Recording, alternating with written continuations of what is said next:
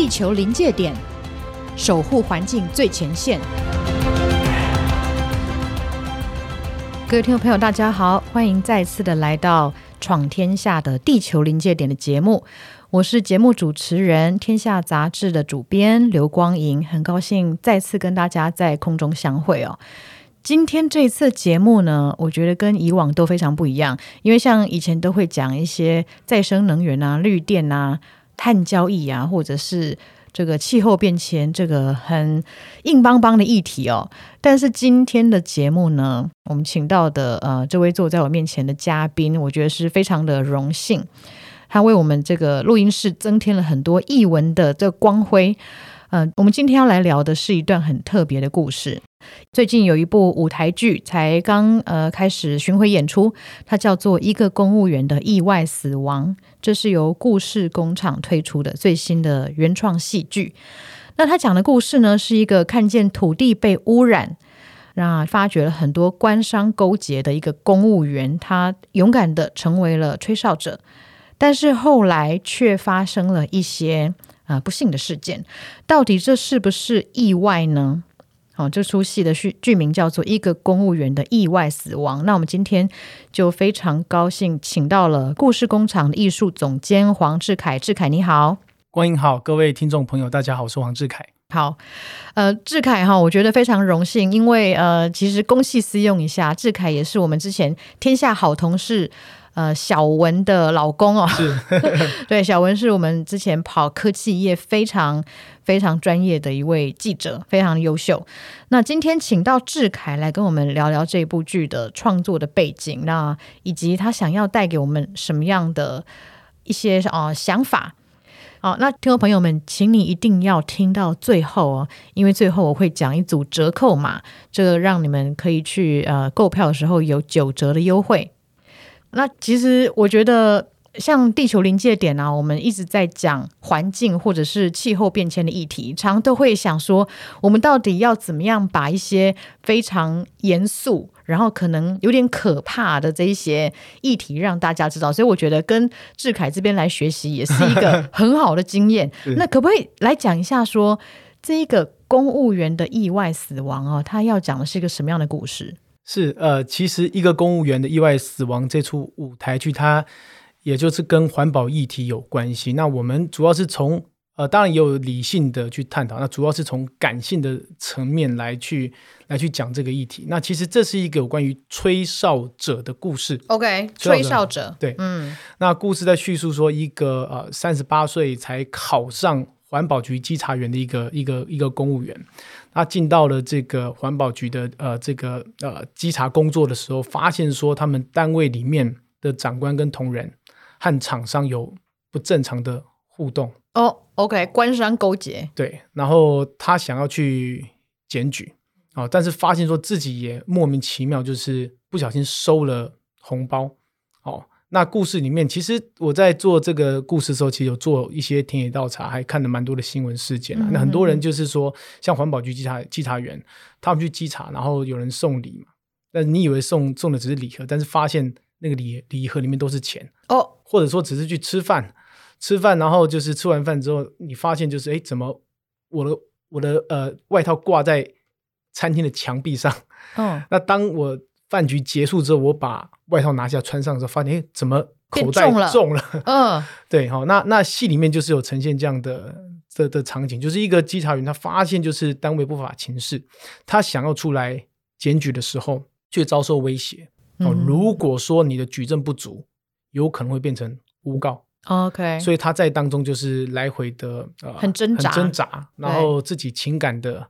拔河，嗯哼，然后因为我做这个戏，是因为有一次我听我们的剧团一个志工哦，他过去就是某县市的环保局的稽查员，怎么那么刚好？他是一个非常算是蛮蛮蛮正直，甚至有点憨直啊，白衣公拱爹的，很很憨直的一个人哦。嗯、那他有有一次他到那个县市那边，呃，有重金属的污染，然后到了到了那个农田旁边，遇见一个厝边有老厝边一个阿伯哈，然后。那个阿伯说：“哦，你你你是环保局的吗？”他说：“对。”哦，然后他说：“啊，林林老林东生给了，没来家没没没来家表演的。你们都是玩假的。对，他想说，我为什么我不是来表演的，我不是玩假的，怎么回事？那阿伯就跟他说，就是这边我们的稻子都没办法结穗。嗯哼，哦，那我们那个那个环保稽查员他就是觉得说一定要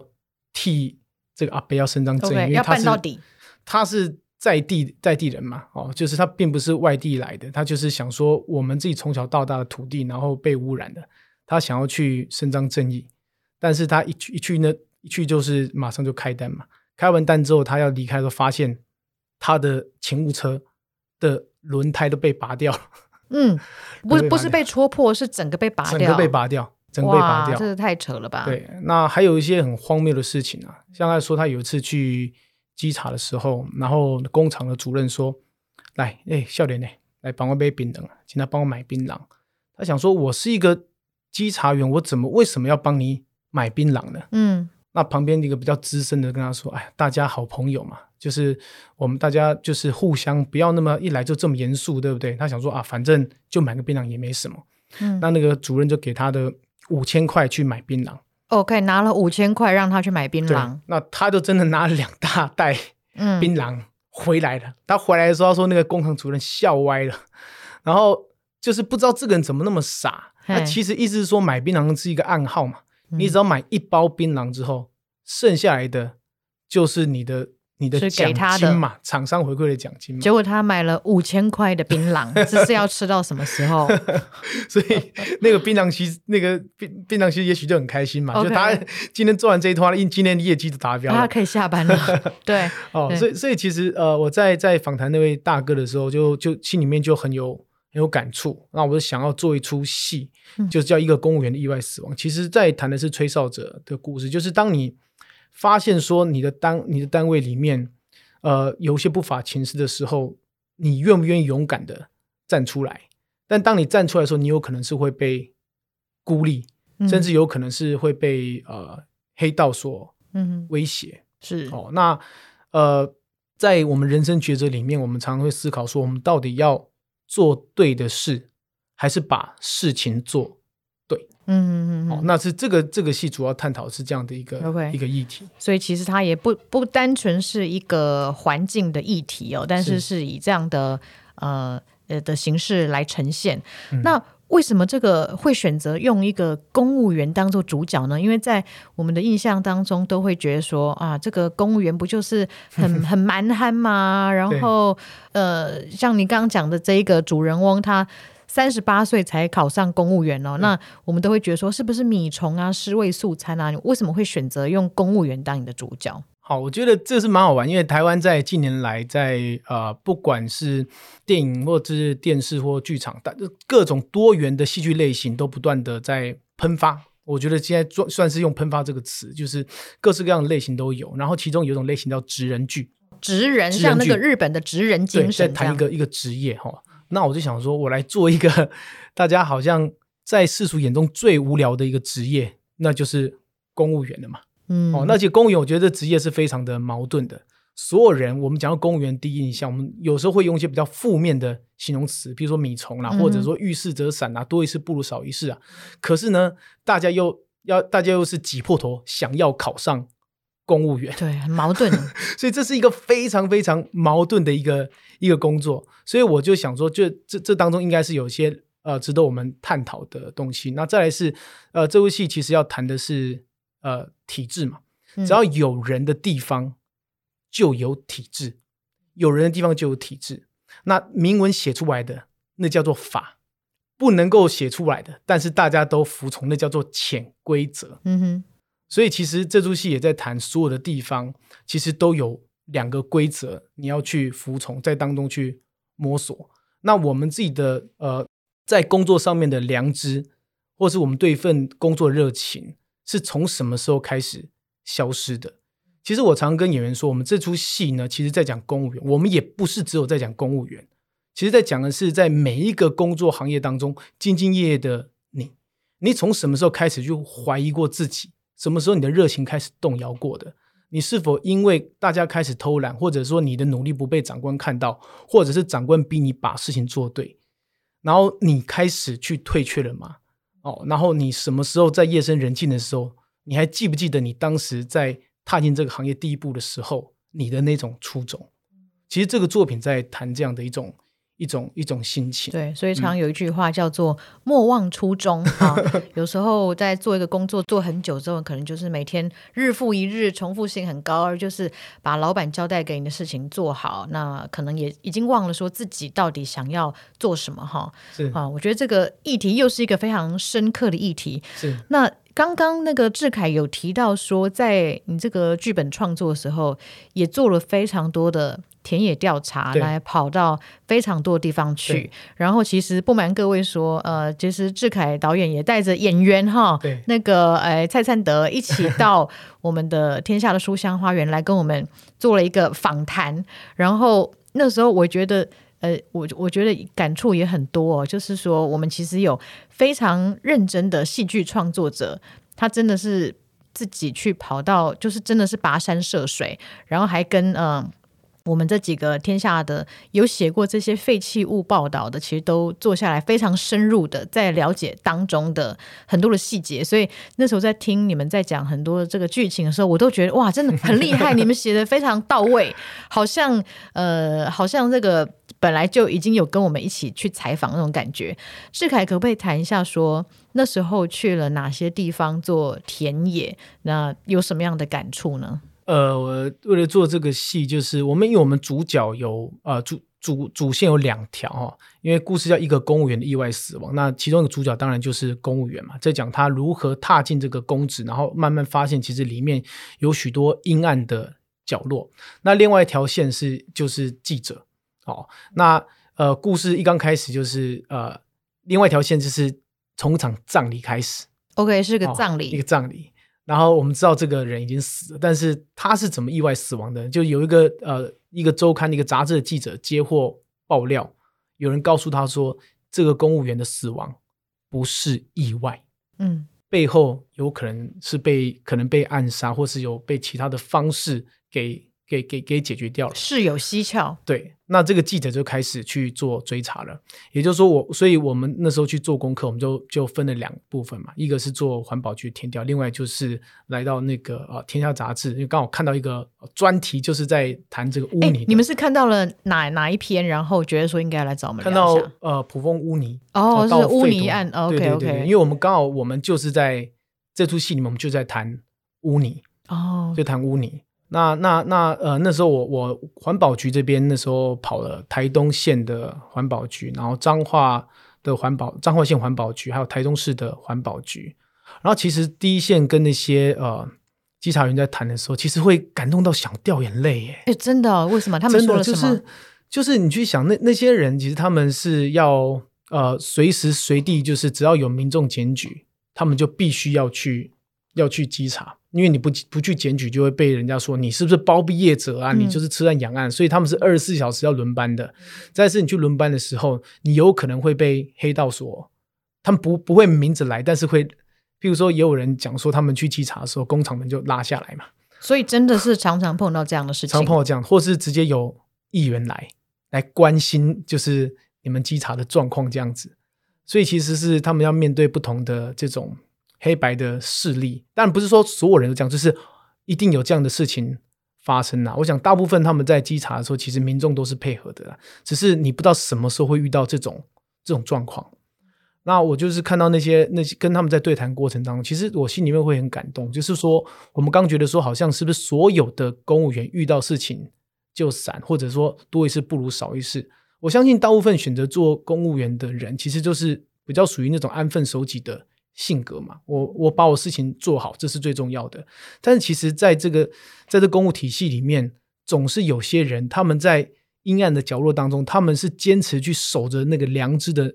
那一盏烛火。嗯，所以我在那时候在看到这些人跟他们访谈，从他们眼神当中，我其实很被感动，因为他们做好不会有奖金，不会有任何鼓励他，不会，不会有民众感谢他们。嗯哼，可是他们觉得这就是我在做。对的事是，他并不不是要为了征征求任何认同，而是他只是要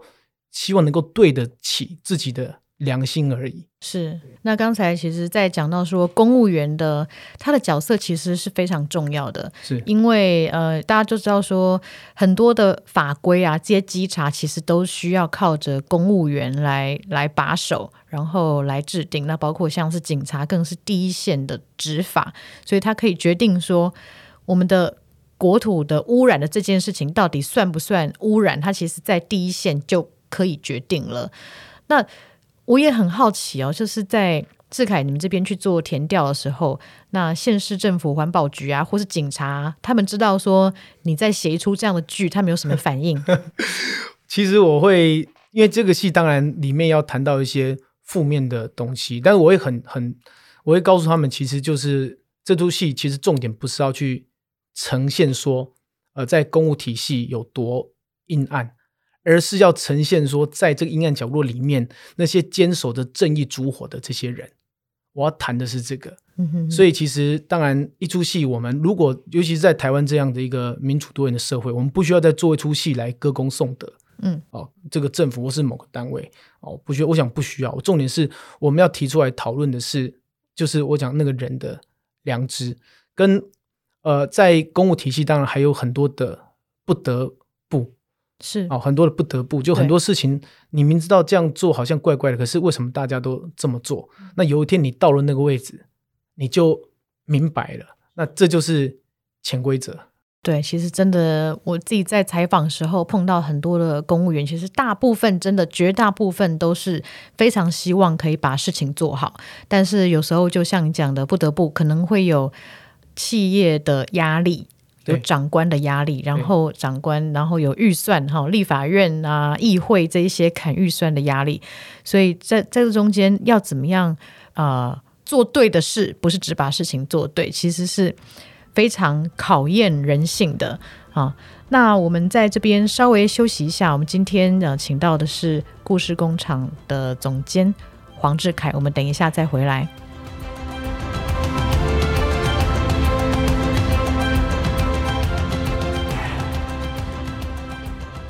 欢迎回来《地球临界点》的节目，我是天下杂志的主编刘光莹。这次我们请到的来宾是故事工厂的艺术总监黄志凯。志凯导演今天是要来跟我们聊一出啊，他们最新的剧叫做《一个公务员的意外死亡》，在四月的时候已经在高雄首演，然后啊，已经到了台南，然后五月开始会在台中等地巡演。那可不可以请志凯跟我们讲一下哈，这出戏我们现在有哪些比较大家耳熟能详的演员呢？是啊，我们一个公务员的意外死亡，这次演员阵容非常的坚强哈。那呃，两位主角哈也饰演公务员的是郭耀仁，他是故事工厂的硬底子的演员，然后饰演记者的是啊、呃、方志友哦，在这个戏里面他有点古灵精怪，嗯，然后好像就是用了很多。就是呃，旁门左道想要去挖到真相，但是最后面他还是要面对他自己的真心，是否有呃把真相揭露的勇气？嗯、然后另外还有大家很熟悉的谢琼轩，哦、嗯呃，琼轩姐其实在呃呃我们剧剧里里面就演、嗯、演演那个让人心碎的妈妈的角色，嗯、然后在这次最近之前有华灯初上嘛，然后演那个 在条通里面的这个这个酒店小姐哈，那在这戏里面她饰演的是一个呃余温的老板娘。那、哦、那在戏里面就是有很让人撕心裂肺的场景，因为余温在戏里面，余温因为很重要，隔壁的这个余温，现在在台湾很多沿海地方，余温是被大家去倒污泥、倒废土的，哦、是，是，然后上面又在掩盖正常的土嘛，嗯，那这些人他们求助我们，其实戏里面有些台词蛮有点好笑，但是有点心碎，像他里面有些台词，嗯、他去找一个记者爆料说。呃，希望记者来查，因为我们去跟环保局去去检举都没用。那记者那个方志友就跟他说：“你们可以有问题，不是直接来周刊爆料，你们可以先组成地方自救会啊，自救会啊，我自己就什么都不会啊。”这是戏里面的台词嘛？那其实，在乡下很多人真的是这样子的。是，所以在戏里面最后面有一段戏是，如果他去希望能够去找公务员澄清，如果你不帮我的话，他就是把。他从呃鱼尾里面挖起来那些污泥，就是当着他面就是吃下去。哎呦，那是我们那天在排戏排到一半的时候，琼卿也突然说他想要试这个动作哦，嗯、哼那种我用最激烈的方式，我我用诉诸理理性当诉诸理性是无用的时候，那这些人有什么能跟你一搏？就是我的命了嘛。嗯嗯嗯，因为我的在戏里面这些人家里面家人得了癌症，那他的女儿怀孕也不敢让他回来喝到这个水。那一个绝望的妈妈，她能够用什么去跟别人用自己的身体来抗议？对，那那谢同轩在里面有很精彩的表现。那还有剧场硬底底子演员，还有狄志杰、朱幼琳、世元界、郑志伟啊、蔡灿德、陈家奎。等人哦.所以这次阵容算是很非常整齐、很坚强。是听志凯这样讲哈，好像我们这一出剧虽然是一个很沉重的议题，但是却是一个喜剧。为什么会选择用喜剧的方式来呈现呢？对，呃，其实一个公务员的意外死亡这个名字听起来很沉重，但是我是用喜剧的方式来处理，而且是一个警示喜剧。哦，故事里面有一个庙公。那他在弹唱着这种啊劝世歌啦，哦，我来念歌了，和你听你。哦，那这个这个歌就是在谈，就是说我们做人要向善呐，啊，你做不好的事情会有什么样的惩罚那样子哈。那这是一个很台湾传统的这种民间信仰，对对，这种呃演呃演奏的方式这样子哈。那我们就。用这样的开头，然后在戏里面就是会很多好玩的事情发生哦。那为什么用用喜剧？其实因为其实很多事情是很荒谬的，嗯，就是像我刚刚讲，就是说一个公务员去稽查，然后工厂主任拿了五千块叫你买槟榔，嗯，就他真的买了两袋槟榔回来了，是是是，所以这是非常荒谬的一件。一一件事情，可是它真实在发生。对，然后在在我们生活当中，其实呃有很多光怪陆离的事情，所以在戏里面我们选择说把沉重的事情轻轻的说，然后用反讽的方式，嗯、然后让观众在看戏的时候不会觉得一刚开始好像就很很沉重。嗯，这部戏很好玩，是上半场是你会笑到流眼泪。然后下半场你会就是揪心到流泪，因为其实所有人都在捍卫自己的底线，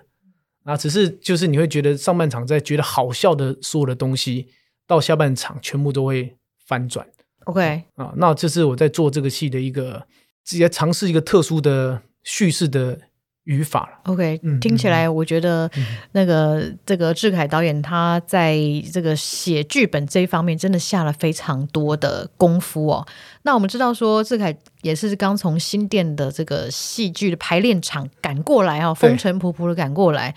那你们在这个创作或者是排练的过程中，目前感到最辛苦、最挑战的是什么呢？一刚开始要读一大堆的资料，什么样的资料？是判决书之类的吗？这些要看啊，这些我自己看完之后还让演员看，然后再来是就是所有这个填掉的资料，譬如说这个呃呃这些呃，譬如像里里面提到稽查这些污泥嘛，嗯，那我们知道说污泥好重金属是违法的，那那它正确合法的流程是什么？哦，这个很复杂。对对，那个时候我要写的时候，也是花了很多时间把这个搞懂。对不对，然后还有知道说有些是事业废弃物，然后一些就是包括污泥来源有很多，它有电镀厂的污泥，还有食品加工厂的这个污泥。污泥来之后先处理过之后的那些东西，其实有有些是可以拿去做建筑的骨材。是对，但是它如果照合法的过程当中，是会花掉很多的？呃，经费要花很多成本，成本，嗯，那所以有些人开了假证明，然后好像你车子进来，但是其实根本没进来。然后因为现在好像车子要装 GPS 嘛，嗯，所以你一定要进到那个呃呃呃那个污泥的处理厂。所以就是我必须要把这些东西让演员都知道。哦、天哪，哦、那他们不是那个怨声载道？不会，我觉得演员他们自己一刚开始会有一点点抗拒。嗯，坦白讲，这个抗拒是因为。太难，因为我们一般做戏的在讲情感、讲爱，其实你怎么讲都对。可是当你的呃你的角色是一个职人的时候，嗯，你说话有一定的口吻嘛，嗯，哦，公务员做事的程序嘛。哦，包括我们讲话都是要根据什么样规则来怎么样的，那演员就必须要习惯，因为他们讲错就这个东西讲错就是不行，对，它是专业的术语，对，搞不好那个环保署还会发个新闻稿驳斥说 这东西根本不是这样，你乱讲，对，对，所以我们知道后来就在在那个呃剧情里面，我们是把故事给呃时空给虚化了，就是说我们设定的呃，这个剧情叫做发生在一个叫台海县的地方。OK，某某县，台湾沿海的某个县市。是是，因为其实我们讲的事事件，它不是只发生在特定的一个县市，在台湾，其实这种在余温到到污泥废土，其实在台湾沿海其实蛮蛮蛮严重，而且越到南部其实是满目疮痍。像我那时候自己到了那个呃彰化的呃汉堡村的时候，嗯、看到那个废土是堆的比路面还要高。嗯，而且当时我去到那边去做田调拍照的时候，旁边就有人过来，哎，笑脸呢，来家冲下，嗯，我就想说，哎呦，那个人就是一直在盯我，我就乱掰嘛，我说，哦不啦，我要去王金甲鹅啊啦，啊塞了一家矿矿那样，就我去王宫要去吃吃吃鹅啊 这样子，嗯，那后来我去到哪跟到哪这样，哦，那你真的去吃鹅啊了吗？后来真的去吃，那他有跟到鹅啊那边吗？没有没有，还好，他看到你在吃鹅啊，放心了。对，我后来去问环保局的稽查员，他们说这种叫。小蜜蜂就是算是站哨的啦，嗯、嘿嘿那那就是这过程当中，我们就跟演员一起做了这样的一个分享，所以演员其实花了蛮多时间要去进到这个角色的状态，然后到了下半场，就是所有演员就是要盯住那个情绪，因为其实很多很多场次，其实演员他们会讲到会激动、会流泪的，就是说为了捍卫自己的工作，然后当全世界没有人认同你的时候，你到底在坚持什么？对，而且戏里面有句台词是说：“你不觉得你的正义感让你活得很累吗？”哦，我我每天都有这种感觉呢。所以，你又问我说，到底排练场有什么困难的？说第一难是理智的地方很难，uh huh. 就是你所有的词的逻辑用词都要正确。再是感性的地方很难，因为我希望说演员在这次做到的是那个眼泪是那种满而不溢。嗯，就是因为从头如果你哭到尾的话，其实有时候情绪崩掉，你是没有办法让故事继续进行下去，就没有那个层次推进的这样子。对，那最难的是说，你明明想哭，可是你你还是要站出来去表达你的意见，你要去捍卫你的工作的尊严。嗯哼，所以像像每次听到那句台词的时候，我自己也我自己也都很想哭啊！你不觉得正你的正义感让你活得很累吗？是，而这这句话其实不是只有对于。呃，环保局稽查员或是公务员，其实在我相信，在每个呃行业里面，都会有一些人，就是面对你的良心跟呃长官的压力、同侪压力，跟大家都这么做，到底我在坚持什么？对，哦，然后我觉得这句话会让很多人有感。那所以演员在里面排的时候，就是我们必须要让自己要 hold 住，嗯，那个那个情绪像是那种。电锅哈，好像蒸熟了，那个那已经就就是我们的盖子就是不能掀开，是是是，要闷在里面。对，到了那个时候到的时候才能够才掀开，对，才能够抖 包袱这样子。对。然后其实我也很呃，刚刚有听到说哈，呃，在你们在排练的时候。有一些语言的运用也是你们要去注意，说不可以去，好像要 要要要泄露，可不可以讲一下这个？对对对，这蛮好玩，因为因为戏里面我们有呃大部有一部分的台语哦，除了刚妙公在说故事的公构呃用台语嘛，那其实在地方那些鱼塭的那些呃经营者啊，他也是讲台语啊。那其实台语有很多的腔调，每个地方的腔调不用字不太一样。对对对对，所以在里面我们一刚开始想说，哎，我们要不要用海口腔？海海考 Q 哦，那但是我们那个是彰化那边，对，彰化云林那边有海考 Q 嘛，嗯，鹿港。对，然后今天我们之之前一阵又有演员他是这个呃，又是那个台南台南腔的，嗯哼，哦，头个牛啊，啊来几百波啦，你鱼啊钓不一尾，你是鱼啊都好去菜市场菜市场买好啦，哦菜，但是我们刚开始是这样，对不对？但是后来因为改成台南腔，就变成说好去菜市场买你啊，哦，那个用字不一 样，那个字尾音变成你嘛，但是就是。后来我们就研究讨论说，我们其实这个戏不是要去特别指某个地方是。的环保局有什么状况，其实就是台湾普遍的一个在沿海很多县都有这个状况，所以我后来就是说啊，那我们我们就不要用识别化比较明显的台语的腔调，对，就不要让大家 觉得说哦，这个就是在讲台南的故事还是怎么样，所以就没有讲你脏话，对，就后面没有你，我说那我们不要这么。多，或是每一个字都刻意去咬，这样好像也让我们觉得好像我们是要去丑化，或者是特别要去谈某个现实的问题。是是，对对。我觉得在在做这个跟公务员有关的剧的时候，真的很多地方都要要特别的的 小心注意哦。其实刚才志凯提到一段说，呃，有很多造假的部分，我这边也可以分享一下，因为像你刚刚讲到，呃。有很多的这个卡车啊，它都是去去绕了某个地方，但是它没有真的开进去到到那一个处理厂。那其实那时候我在在做呃废弃物的题目的时候，那时候就有跟彰化的检察官这边有联系。他他们后来是怎么样去抓到没有进去的人呢？他就是用空拍机去跟拍那个车子，他就看到说他在外面绕了一圈，然后又跑掉了。所以他虽然 GPS 的轨迹是有到那边去，但是他其实并没有。没有把他的的这个污泥哦下到他该去的地方，所以跟检察官这边可以得到非常多的的讯息。这个实在要要我们在戏里面有呈现类似的的的场景啊，甚至我们去填掉的时候，也有机场跟你说，你看到有人要倒倒废土的时候哈，他车斗还没倒过来哈，你去抓是没用的，因为他可以说我只是路过，你没有看到我倒了事实，嗯、所以那些机场员眼睁睁的。看着他倒进田里，倒进余温，最好是倒到一半的时候再去开罚哦。可是那些土，对，可是那土不就倒下去了吗？对，你为什么不能不能在阻止他在倒之前就抓了？可是我还没倒啊。对，那我们戏里面有一段戏也是真人真事，就是呃，戏里面就是有一段也是稽查员要去稽查呃这个污泥，那我抓到你要到了嘛，但是我现在只开你单的话，我只能罚这个司机乱请到，我要跟着你的车。到你的，你看你从哪个工地或哪个工厂回来，连你这工厂都要罚，所以这个稽查员就跟车啊，叫那个司机，你这卡司机，你你从哪里开来就就就就开回去，我跟在后面。那开着开着就发现这个开到那种偏僻的产业道路，然后后来就是旁边的店家建筑越来越少，然后山路弯弯曲曲的，然后最后开到一半，突然冲出一个黑衣人，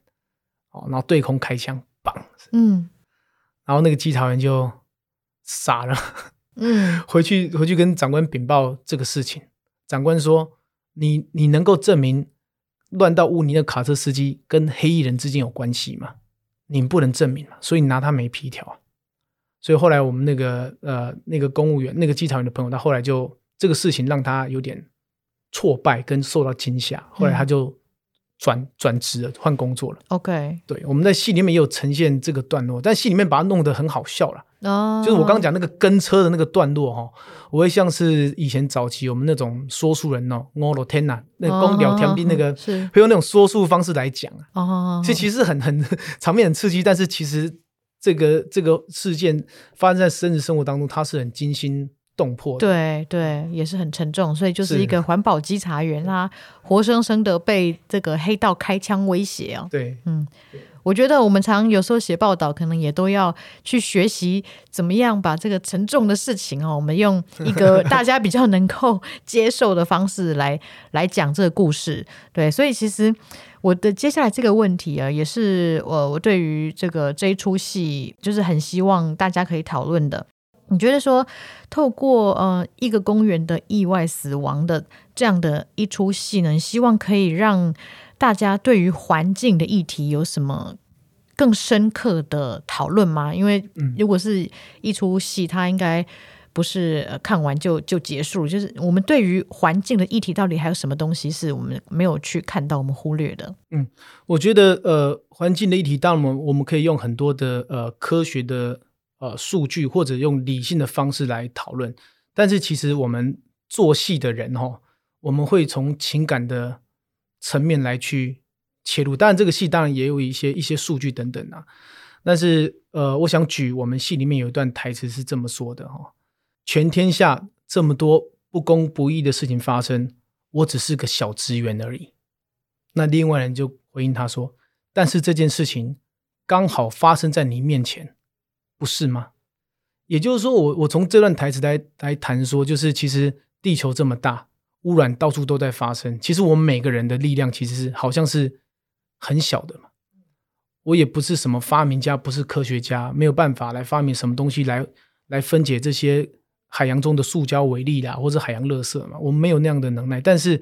有些事情就是发生在你眼前，不是吗？我们是不是能够去尽自己的一个力量，然后秉持你自己的良知？当你看到的时候，你应该采取一个